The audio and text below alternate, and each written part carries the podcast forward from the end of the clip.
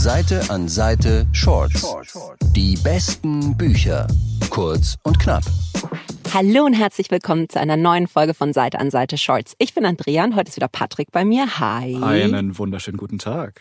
Ich freue mich sehr, weil es sind in den letzten Wochen ganz viele Frühlings-Highlights neu erschienen Mhm. und ich habe mir drei davon angeschaut, auf die ich mich schon lange sehr gefreut habe und die auf Herz und Nieren getestet, ob die denn meinen übersteigerten Erwartungen auch wirklich gerecht werden können. Wie definierst du ein Frühlingshighlight?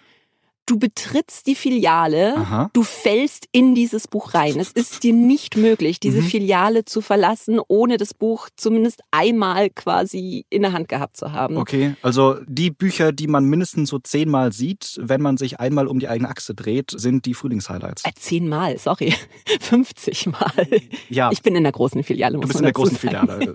Fein. Die kaufen wir nicht ein, weil wir sagen, ach, die sehen jetzt einfach ganz schön aus, Mhm. sondern wo wir uns wirklich viel davon erwarten. Und das ist ja das Gemeine eigentlich. Man muss ja immer einkaufen, bevor man sie gelesen hat. Und ich habe es jetzt alle gelesen und ich Uh. freue mich sehr. Wir fangen an mit Melody von Martin Suter.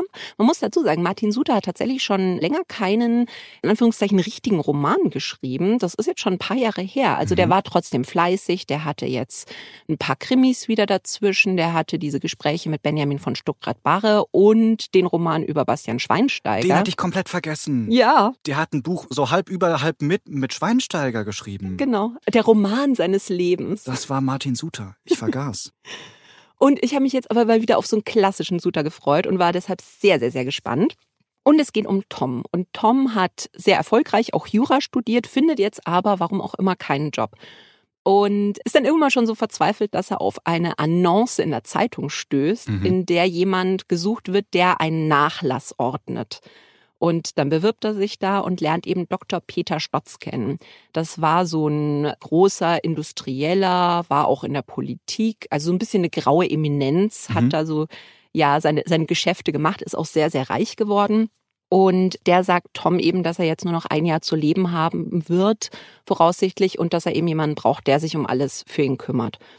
Und Tom sagt zu, auch mangels an Alternativen, aber es ist halt auch wirklich ein sehr lukratives Geschäft. Also er wird sehr, sehr gut bezahlt und er soll auch in dieser riesigen Villa zusammen mit Peter Stotz leben. Der hatte aber so ein eigenes Gäste-Apartment und so. Ein Live-In-Jurist. Ein Live-in-Nachlassordner Mhm.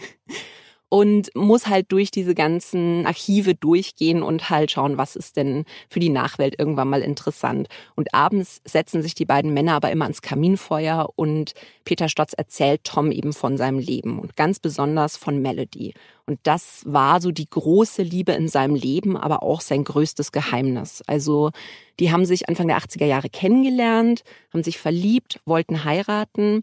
Aber Melodies Eltern waren total dagegen. Es waren strenggläubige Muslime, die halt gesagt Mhm. haben, nee, unsere Tochter soll jetzt keinen Christen heiraten. Und tatsächlich ist Melody drei Tage vor der geplanten Hochzeit spurlos verschwunden Mhm. und auch nie wieder aufgetaucht. Und das war halt immer so das große Geheimnis, was ist mit Melody passiert. Also wurde sie von der Familie entführt, ist sie irgendwo reingeraten, niemand weiß es. Und Stotz erzählt Tom halt auch, wie er eigentlich die nächsten Jahre und eigentlich sein ganzes Leben immer weiter nach dieser Frau gesucht hat und sie nie gefunden hat. Und dann stirbt er aber tatsächlich und während sie halt so durch den Nachlass gehen, finden Tom und Stotz Nichte Laura raus, dass in dieser Geschichte mit Melody deutlich mehr dran ist, als eben Peter Stotz erzählt hat und dass da noch ein viel, viel größeres Geheimnis im Hintergrund lauert. Okay. Und das ist so spannend. also ich war wirklich, ich war von der ersten Seite an wieder so begeistert, weil es halt dieser klassische Suter-Stil, also so sehr, sehr charmante Mhm. Charaktere, alles ein bisschen upper class, aber ach, und es war wirklich unfassbar spannend. Ich hätte das Buch, glaube ich, ganz gerne im Urlaub gelesen, so, weil es wird auch viel gereist, Mhm. also reisen auch durch Griechenland und so. Also das ist wirklich perfekt. Perfekt, wenn ihr diesen Sommer irgendwie unterwegs seid und euch ein bisschen was Literarischeres mitnehmen wollt, was sich aber trotzdem richtig gut unterhält, dann ist das Melody von Martin Suter. Ohne jetzt zu spoilern, Mhm. das klingt so wie das Setup für so den tiefsten Herzschmerz, den man jemals erleben könnte. Oh. Mit welchem Gefühl gehe ich raus, ohne jetzt irgendwas zu verraten. Pass auf, ich sage jetzt was, was vielleicht sehr, sehr kontrovers ist. Und ich wollte es eigentlich nicht sagen, aber ich sag's trotzdem. Mhm. Und zwar schon relativ am Anfang mit dieser nachlassordnenden Geschichte hatte ich so Verity-Vibes von Colin Hoover. Und Mhm. ich, ich sage jetzt mal so, es ist nicht wie Verity, es ist deutlich weniger Sex und Gewalt. Ich hatte gerade schon ein größeres Fragezeichen auf meinem Kopf. Aber also literarisch halt natürlich in einer ganz anderen Liga als Verity, aber was die Plot-Twists angeht, würde ich sagen, vergleichbar. Mhm. Mhm. Ich weiß immer noch nicht mehr, aber ich weiß sehr viel mehr. Ich werde dich nicht spoilern. Du wirst dieses Buch jetzt endlich mal lesen hier. Passt. Ich habe tatsächlich schon zu Hause. Ah, sehr gut.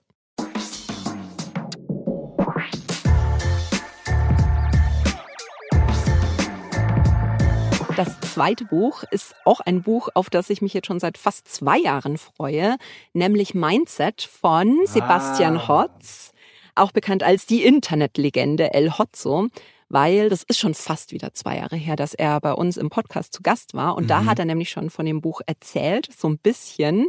Aber er hat eigentlich hauptsächlich darüber gesagt, er hofft, dass er kein Buch schreibt, für das er sich in ein paar Jahren mal schämen muss. Was für jeden Autoren und jede Autorin, glaube ich, eine ganz gute Herangehensweise ist.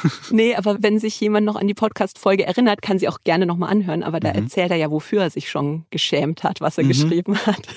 Da waren einige, in Anführungsstrichen, literarische Ergüsse schon dabei. Da, da waren großartige Sachen dabei. Wir hatten sehr viel Spaß. Also die Folge lohnt Wir, sich wir auf jeden verlinken es Fall. und wir verlinken es in den Shownotes. Auf jeden Fall.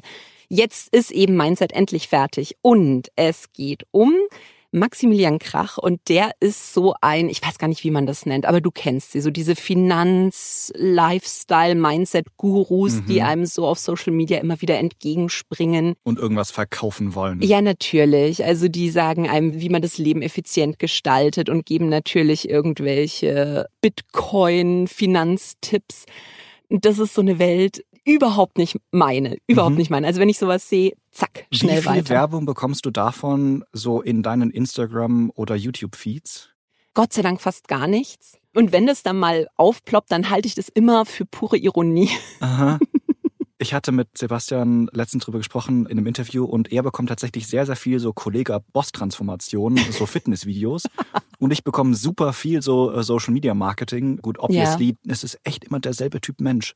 Also ich finde es sehr gut und glaube ich gesund, dass du davon weniger bekommst. Ja, ich überlege gerade, was ich immer kriege. Nee, ich habe jetzt ganz viele Häkel-Videos zugespielt bekommen. Jetzt habe ich das Häkeln angefangen. Klingt- Frag nicht. Klingt ein bisschen wholesomer. Frag nicht, ja, es ist, es ist definitiv wholesomer. In diesem Buch, however, Mhm. geht es eben um genau so einen Charakter, eben Maximilian. Und der trifft auf zwei andere Leute in diesem Buch. Auf der einen Seite Mirko, das ist ein ITler, der arbeitet in so einer mittelständischen Firma, hat da nicht wirklich viel zu tun und ist mit seinem Leben eigentlich relativ unzufrieden. Und auf Jasmin. Jasmin ist Rezeptionistin in Holiday Inn in Mülheim an der Ruhr und sie hat mit Maximilian Krach im wahrsten Sinne des Wortes noch eine Rechnung offen. Bestes Wortspiel dieser Folge. Vielen Dank dafür. Und diese drei Charaktere clashen sozusagen im Lauf des Romans aufeinander. Und Mhm. es ist einfach wirklich großartige Unterhaltung. Also ich wusste nicht so recht, was ich bei Sebastian erwarten soll, weil ich meine, alle kennen ja diese El Hotzo-Memes, wo er halt Ja. einen Satz und Kurz, quasi bündig. ja, Ja. Mhm. zerstört alles.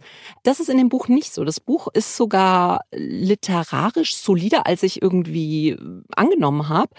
Es ist eine wirklich witzige, pointierte Geschichte, Mhm. aber es ist nicht dieser, weiß ich nicht, alle zwei Sätze ein Schenkelklopfer wie Ja. in den Memes, sondern es ist wirklich eine eigenständige, coole Geschichte mit sehr weirden, tollen Charakteren und es hat mir einfach wahnsinnig viel Spaß gemacht, dieses Buch zu lesen.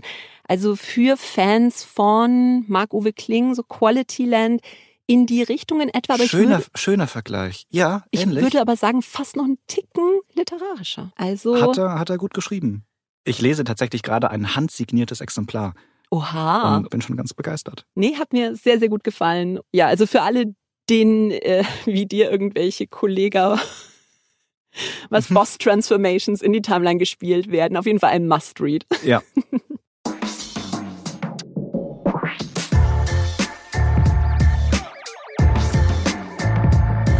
So, und das dritte Buch, das ist Girl Crush von Florence Given. Über die hatten wir tatsächlich auch schon mal im Podcast gesprochen. Die ist nämlich bekannt geworden mit ihrem ersten Sachbuch Frauen schulden dir gar nichts. Hm. Das war das Women Don't Owe You Pretty, für die, Ich die es auf Englisch kennen. Und mit Girl Crush ist jetzt eben ihr erster Roman erschienen. Darin geht's um Eartha, die ist seit so oh, sechs, sieben Jahren in einer festen Beziehung. Aber sie hat schon so ein bisschen, wie sagt man, silent quitted. Ich kenne das nur so aus dem Arbeitskontext, aber mh, klar, du kannst es auch auf Beziehungen anwenden. Also man hat das Mhm. Gefühl, sie wartet eigentlich nur noch drauf, dass jetzt irgendwas kommt, dass ihr so diesen Schubs aus der Beziehung rausgibt. Steckt nicht mehr ganz so viel Energie rein. Mhm. Nee. Und dieser Schubs kommt auch, und zwar der Gestalt, oder sagen wir in Gestalt einer sehr attraktiven jungen Frau, mit der ihr Freund eine Affäre hatte.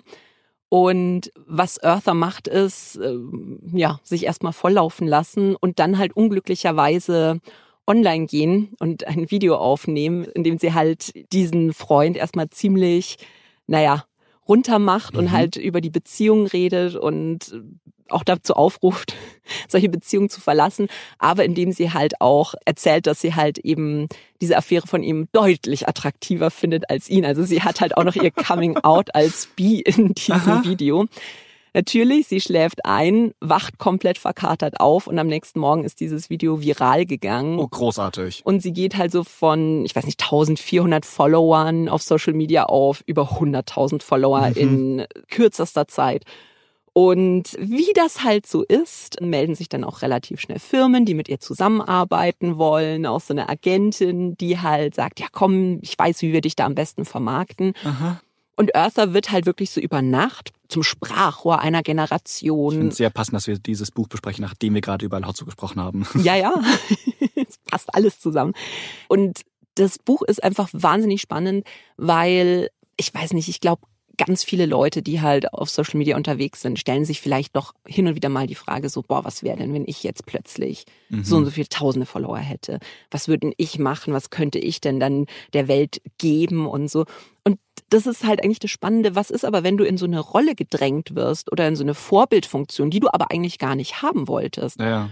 Und auch spannend in diesem Buch, es wird halt auch gezeigt, was macht denn diese Industrie, die dahinter steckt, die diese Influencer auch ein Stück weit ausbeuten. Klar.